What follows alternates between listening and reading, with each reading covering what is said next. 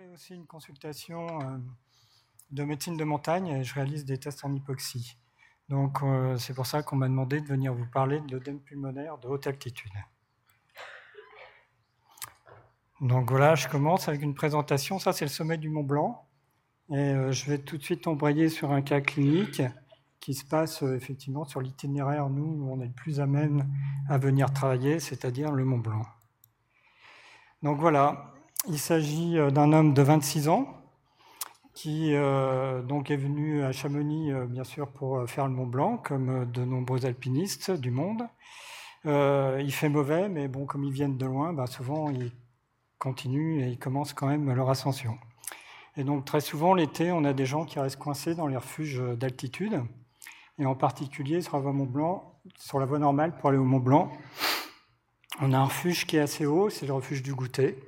C'est la voie la plus facile, mais il se trouve à 3800 mètres. Donc quand les gens sont euh, coincés à cette altitude, on a parfois quelques complications. Donc euh, il monte en refuge. Le premier jour, euh, il, a quand même, il est quand même pas très bien. Il présente donc un mal aigu des montagnes, relativement léger.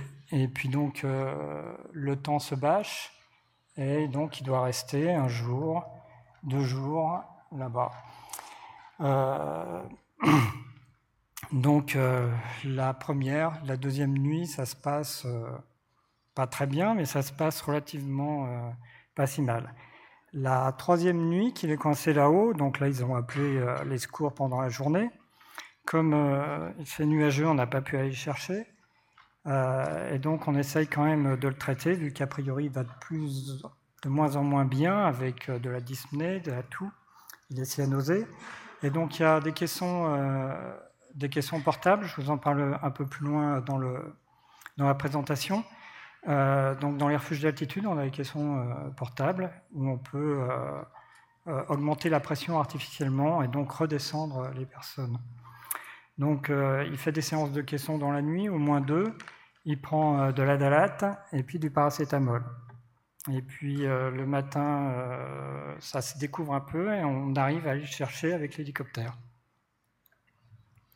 Et donc, il arrive aux urgences à Salanches. Et donc, euh, vous voyez, il n'est pas très bien parce qu'il a quand même une dyspnée euh, au repos et une il désature à 82%. On n'a pas de fièvre et euh, on retrouve à l'auscultation des crépitants aux bases.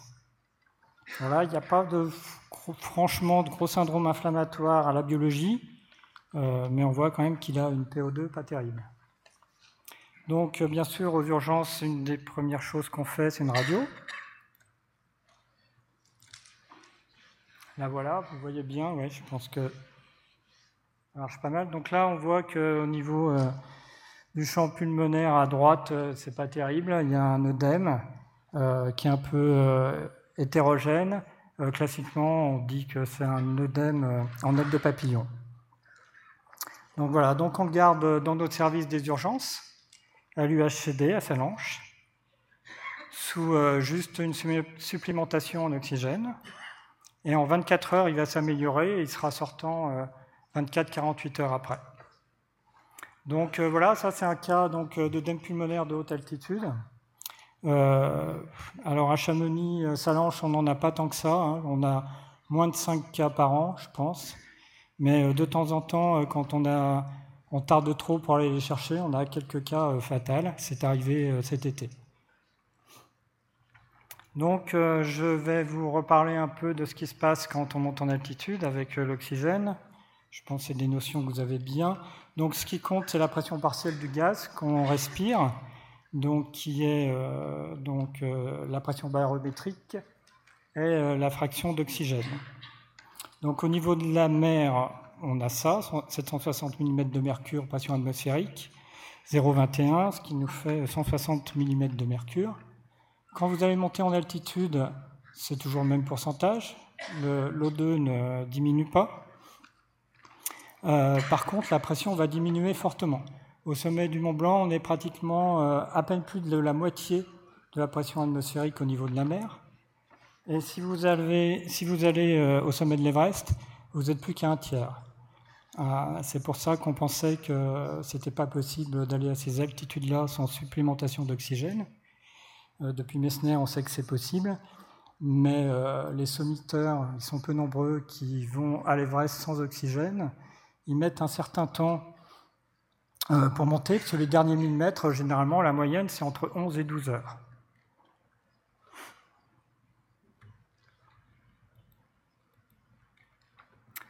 Donc on a donc une pression de la pression barométrique, la fraction d'oxygène est constante, ce qui induit donc une hypoxie dans l'air inspiré.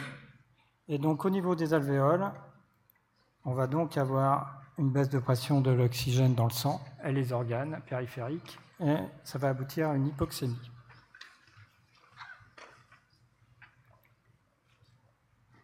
Alors comment le corps réagit face à l'hypoxémie due à l'altitude? Alors on a plusieurs réponses. D'abord, euh, immédiatement, euh, on va augmenter euh, la ventilation et puis surtout augmenter notre fréquence cardiaque. et vous regardez également, ça va nous intéresser là pour la physiopathologie de l'œdème pulmonaire, on va avoir une augmentation de la pression dans les cavités droites. Donc ça, c'est à la base du test en hypoxie, l'augmentation de la ventilation et de la fréquence cardiaque du test en hypoxie euh, qu'a décrit et que réalise le docteur, euh, euh, le professeur Richet. en fait, on teste les sujets sur un vélo à un exercice sous-maximal et on les soumet donc à un air qu'on a rendu hypoxique. Alors pas en diminuant la pression là, mais en diminuant la fraction d'oxygène dans l'air qu'ils inspirent. Et puis on regarde si ces sujets augmentent bien leur ventilation et leur fréquence cardiaque. Et donc on a à peu près 5% de la population qui, malgré ce stimulus hypoxique, vont peu augmenter leur ventilation et leur fréquence cardiaque. On parle de mauvais répondeurs et donc de sujets qui risquent d'être sensibles euh, à l'hypoxie en altitude. Alors au bout de quelques jours, on a quelques effets euh, euh, sur l'organisme et le plus important, c'est la diminution du volume plasmatique. On a aussi des changements enzymatiques. Et puis, euh, si on reste assez longtemps, au bout à peu près de 15 jours, eh ben, on a l'adaptation euh, la plus euh, économe, c'est-à-dire l'augmentation des globules rouges pour transporter l'oxygène. Mais bon, ça correspond à deux semaines. Généralement, les gens qui partent faire un trekking ou une expédition, ils sont donc pas très bien acclimatés pendant qu'ils montent en altitude. Et quand ils sont bien acclimatés, eh ben, ils sont sur le retour. Quoi. Donc euh, toute la pathologie d'altitude, euh, c'est le problème de l'acclimatation. Alors en ce qui concerne la physiopathologie de l'œdème pulmonaire, hein, pas, du même, euh, pas du mal aigu des montagnes ni de l'œdème cérébral,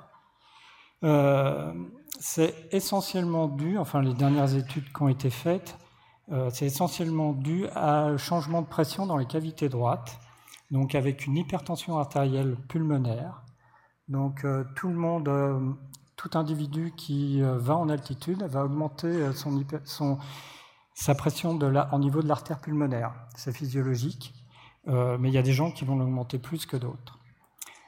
ça conduit à une augmentation de la pression au niveau des capillaires pulmonaires.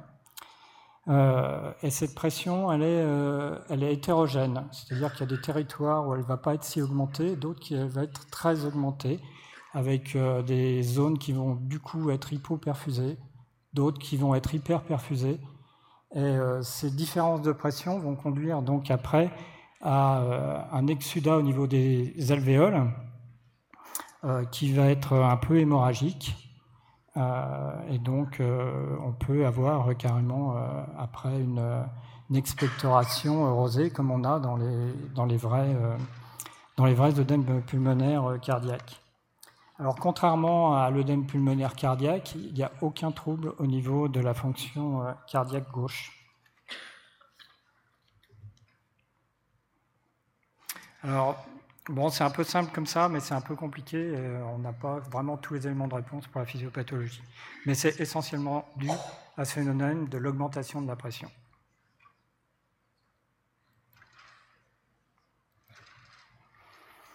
Alors, si. Euh, on parle eh ben, des symptômes. Alors, au début, euh, quelqu'un qui va commencer à développer un œdème pulmonaire euh, d'altitude, il va avoir ça un peu comme euh, symptôme. C'est une dyspnée qui va être exagérée pour le moindre exercice. il va avoir une performance physique détériorée et il peut avoir une légère fièvre. du coup, au début, c'est un peu insidieux parce que c'est ce que tout un chacun ressent quand vous allez en altitude. si vous essayez de faire un match de football à 4000 mètres, vous verrez de quoi on parle. Euh, donc euh, c'est un peu le problème, et après ça peut s'aggraver assez vite. Et quand c'est avancé, eh ben, on a une orthopnée. On peut avoir une expectoration mousseuse rosée et puis euh, une somnolence et des troubles neurologiques qui vont plus ou moins arriver vite. Donc c'est très insidieux et généralement on s'en rencontre un peu tard. Et si vous avez quelqu'un qui est en trekking le soir à peu près cette tête-là, qu'il n'arrive pas à s'allonger, qu'il commence à tousser et avoir une petite expectoration, euh, et ben, il va falloir vous méfier pour la nuit, parce que dans la nuit, il va être de plus en plus hypoxique. Et euh, si vous ne le surveillez pas ou si vous ne faites pas quelque chose, vous risquez euh, de retrouver un cadavre le matin au réveil.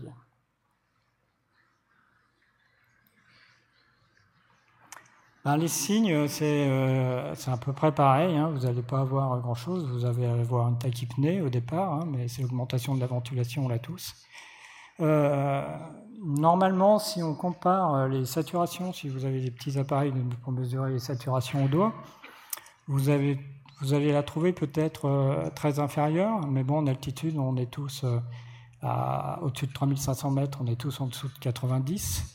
Euh, et faire la part des choses euh, au début, de savoir si euh, finalement c'est une réponse adaptée à l'altitude ou si c'est quelqu'un qui va commencer à faire un œdème pulmonaire, c'est pas très discriminant la SAT. voilà, en plus, par expérience, c'est pas parce qu'on a une SAT vraiment basse qu'on est forcément moins bien. Donc après, si ça augmente, eh ben, on peut trouver des crépitants peut y avoir une légère fièvre, et puis après, il va y avoir une somnolence et euh, éventuellement des signes d'œdème cérébral de haute altitude, quand ça va être plus avancé. Alors on va parler un peu de prévention. Alors la prévention euh, pour euh, toutes les pathologies d'altitude, c'est assez simple. Donc vous êtes donc chez nous, enfin dans nos massifs alpins, c'est très facile. Vous avez quelqu'un euh, enfin, vous, allez redescendre vite et il n'y a pas beaucoup besoin de prévention. Euh, voilà. Donc, si vous faites des treks et si vous allez dans des massifs montagneux un peu plus haut, alors il vaut mieux présenter à peu près ce profil-là, euh, c'est-à-dire être déjà un peu avancé en âge, pas être trop jeune, avoir un pas lent, être plutôt dans la contemplation, euh, parce que si vous avez un sujet qui a plutôt ce profil-là, c'est-à-dire qui va courir, qui est jeune, euh, qui ne regarde pas forcément le paysage et qui est là pour la vitesse, là vous avez le profil à risque pour faire des pathologies d'altitude. Alors pour la prévention, euh, on dit que donc il faut laisser le temps à l'organisme de s'habituer, donc de s'acclimater. Et euh, on a une grosse règle dans le trekking, c'est euh, d'essayer de ne pas dépasser 400 mètres entre deux nuits consécutives. C'est-à-dire que vous montez euh, le premier jour au-dessus de 2500-3000 mètres. La seconde nuit, après la deuxième étape, il ne faut pas dormir à plus de 3004-3500 mètres. Et ainsi de suite, tous les jours. Et puis, tous les 3-4 jours, eh ben, on essaye de se reposer à la même altitude. Et de franchir comme ça les étapes euh, très progressivement. Euh, ça, c'est la, donc c'est la grande règle. Et euh, ben, parfois, quand vous faites des trekking ou des ascensions, c'est une règle qui est difficilement réalisable et éventuellement, enfin, surtout par exemple au Kilimanjaro, vous verrez les profils d'ascension, on ne respecte pas du tout ces règles-là et on a beaucoup de problèmes dans, dans ces ascensions. Alors au niveau euh, médicamenteux, alors il y a plusieurs euh, études qu'on montrait. Là, c'était euh, donc, il reprenait plusieurs études hein, là sur sur la bibliographie. Et donc, ce qui a été le plus essayé, parce que c'est ce, qui est connu donc le plus ancien, c'est donc la dalate. Et donc à 30 mg toutes les 12 heures, on a quand même une bonne efficacité. on peut utiliser aussi les inhibiteurs des phosphodiesterase donc par exemple le tadalafil, pareil, toutes les 12 heures, 10 mg. On va avoir donc une diminution de la vasoconstriction pulmonaire hypoxique, et donc on va être efficace. Il y a aussi des études qui ont été faites avec les bêta-2 bah, sympathico-mimétiques en inhalation, qui s'avèrent également relativement efficaces, mais ça a été étudié uniquement en association avec les vasodilatateurs bronchiques. Euh, voilà. Après, c'est un peu difficile de préconiser ça en prévention pour tout un chacun parce que de prendre euh, du Viagra ou euh, des choses comme ça, voire des corticoïdes avant de faire une ascension, on est peut-être plus près du dopage que de la prévention.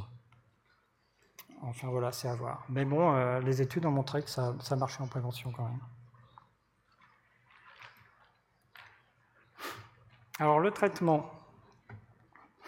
Donc le traitement, ben, c'est simple, vous êtes en altitude, vous avez une hypoxie euh, qui est due à la baisse de la pression, ben, il va falloir réoxygéner. Donc euh, chez nous, c'est très facile. Euh, les gens appellent, ils sont pas bien, ils ont du mal à respirer, ils ont mal à la tête, ils vomissent. ils appellent le PGHM et puis il y a un grand ascenseur là qui a changé depuis les photos là. Maintenant c'est des OC, là c'était des alouettes. Et puis en, en un quart d'heure, en moins d'une demi-heure, vous êtes euh, à la vallée de Chamonix, à 1000 mètres. Et là, en fait, euh, vous avez, euh, vous avez appliqué le traitement, il n'y a rien d'autre à faire. la personne va être réoxygénée et il n'y aura aucun problème. Alors ça, c'est facile chez nous. Il y a des moyens assez efficaces pour redescendre bas. Quoique la nuit ou quand il fait mauvais temps, c'est pas toujours aussi simple. Et en trekking, des fois, ou en expédition, c'est pas toujours évident. Mais alors, on a une autre arme pour essayer de réoxygéner. C'est ce que je vous ai parlé dans le cas clinique, c'est le caisson de recompression portable. Donc, euh, c'est un, un, bac euh, étanche dans lequel on allonge la personne.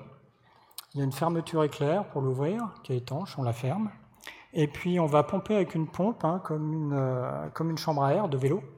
Et on va appliquer une surpression dans, dans le caisson. Alors la surpression, elle n'est pas énorme, hein, c'est 220 millibars. Euh, on n'est pas du tout euh, ce qu'on fait dans les caissons euh, pour la plongée. 220 hein. millibars, ça correspond à entre 2 et 3 mètres quand vous plongez sous la surface de l'eau. Hein. Donc il n'y a pas besoin d'avoir une grosse pression. Et cette pression, cette surpression de 220 millibars en air, ça va quand même nous descendre de plus de 1000 mètres d'altitude. Donc il faut faire des séances d'une heure à peu près, autrement on ne va pas être efficace de réoxygénation. Euh, et bien sûr, il ne faut pas oublier, euh, comme le sac est étanche, une fois que vous l'avez mis en pression, pendant l'heure dans laquelle vous allez garder la personne, euh, eh ben, il faut renouveler l'air, hein, donc il faut donner des coups de pompe, il faut rester à côté. Il ne faut pas aller boire la bière à côté, dans la cuisine, il faut le surveiller et lui donner de l'air régulièrement. Autrement, ça deviendra hypercapnique. Euh, voilà. Alors, euh, ça, c'est une arme fiable. Euh, par contre, quand quelqu'un qui a déjà un œdème pulmonaire un peu avancé, qui a du mal à, s'allonger, vous allez le faire allonger dans un caisson comme ça, qui a un espace très étroit. il ne va pas du tout aimer la position allongée. Et puis, s'il est un peu claustrophobe, vous allez avoir du mal à le convaincre, surtout qu'au début, il ne va pas avoir d'effet. Euh, donc, c'est pour ça que c'est important à caisson, euh, ça se teste avant de monter, avant qu'on soit au camp de base, euh, parce que des fois, ben, il est percé le caisson, ne serait-ce que ça, il ne marche pas bien. Et puis, il faut que toutes les personnes soient un peu assimilées à son utilisation pour essayer de le convaincre quand on n'est pas bien de s'allonger là-dedans. Donc ça donne ça en, schéma, vous voyez. C'est comme un sac de couchage, hein, euh, on s'allonge dedans, il y a des sangles, et puis quand il est gonflé, ça donne ça. Il faut faire attention, ça, ça glisse énormément sur la neige, il hein, faut bien l'arrimer si, si vous êtes demandé.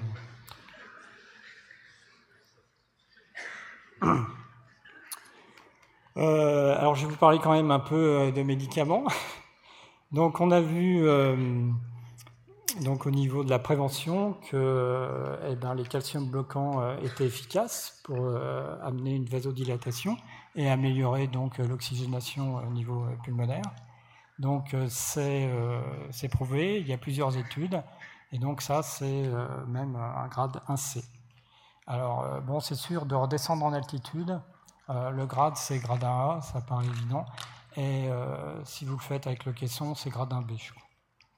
Alors les inhibiteurs des phosphodiesterase, il n'y a qu'un grade de C, mais en fait, je pense que c'est parce que c'est beaucoup plus récent dans l'utilisation en montagne, et on a peut-être moins d'études pour prouver ça, mais a priori, il n'y a pas de raison, enfin, tous les auteurs euh, disent qu'il n'y a pas de raison euh, euh, qu'il soit moins efficace que les calcium bloquants, voire peut-être plus.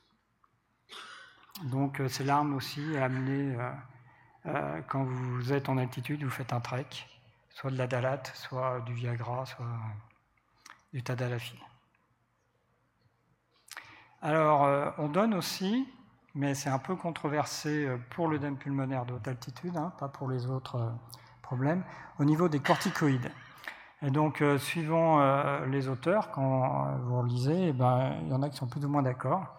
Donc, d'après le professeur Richalet, euh, ça conduit la phase d'état quand même à un œdème pulmonaire qui est mixte, hein, qui est hémodynamique dû euh, à l'augmentation des pressions à droite, mais aussi inflammatoire. Et donc, il pense qu'il faut mettre des corticoïdes pour euh, essayer de diminuer l'œdème et cette inflammation qui a lieu secondairement. Et puis, il y a d'autres auteurs qui nous disent que ben, on ne voit pas pourquoi ce serait vraiment efficace, vu qu'on a des drogues qui sont déjà bien efficaces, qui agissent rapidement par rapport aux corticoïdes. Et donc, euh, ils disent que c'est pas, c'est pas, vraiment efficace. On n'a pas vraiment d'études sur les corticoïdes qui nous prouvent une efficacité sur le dème pulmonaire. Euh, voilà. Alors, pour ma part, euh, avec l'expérience que j'ai eue lors d'Expé ou en Trek, je trouve que les corticoïdes, c'est quand même une arme qui est relativement sympa parce qu'on peut les faire par voie intramusculaire. Ça ne marche pas tout de suite, mais si vous avez quelqu'un d'exténué et qui est euh, complètement crevé, des fois, ça permet euh, de donner euh, un coup de pouce pour pouvoir justement redescendre, lui donner un coup de fouet. Quoi. donc, ne serait-ce que pour ça, je pense que c'est quand même intéressant de garder les corticoïdes avec nous. voilà. Et d'autre part, sur le terrain, quand même, généralement, on n'a pas euh, un œdème pulmonaire aigu d'altitude sans euh, signe de mal aigu des montagnes ou des petits signes d'œdème cérébral de haute altitude. Et là, les corticoïdes sur les œdèmes, c'est quand, même, euh, quand même une arme efficace. Donc, je ne vois pas pourquoi on ne pourrait pas s'en priver. Au, au, pire, ils ne font pas grand-chose, mais voilà, c'est mieux. Alors ça, bien sûr, euh, toutes ces, thérapeutiques, c'est si on n'a pas pu redescendre la personne et qu'on se trouve toujours coincé euh, en altitude. Bon, voilà, ça c'est un peu la bibliographie euh, que j'ai relue qui m'a aidé à faire ce topo. voilà, si vous voulez aller un peu plus loin. Et puis, si vous voulez plus de renseignements en altitude, pour, si vous souhaitiez y aller, etc., je vous donne les quelques sites web français je n'ai pas fait ni américain ni euh, les autres pays francophones. Mais donc il y a bien sûr euh, l'ARP, c'est l'association euh, que préside le professeur Richalet, donc à Bobigny. Exalt, c'est le centre d'expertise d'altitude de Rhône-Alpes qui regroupe donc nos centres de, tests en hypoxie. Et puis il y a l'IFREMONT qui est à Chamonix, qui est à l'hôpital de Chamonix aussi, où vous pouvez avoir des renseignements. voilà, donc le professeur Richalet aussi n'ai pas mis euh, les livres, mais euh, je crois qu'il est en train de réécrire euh, la dernière édition de la médecine de l'alpinisme, qui va donc sortir bientôt une nouvelle édition. Voilà. C'est fini. Merci.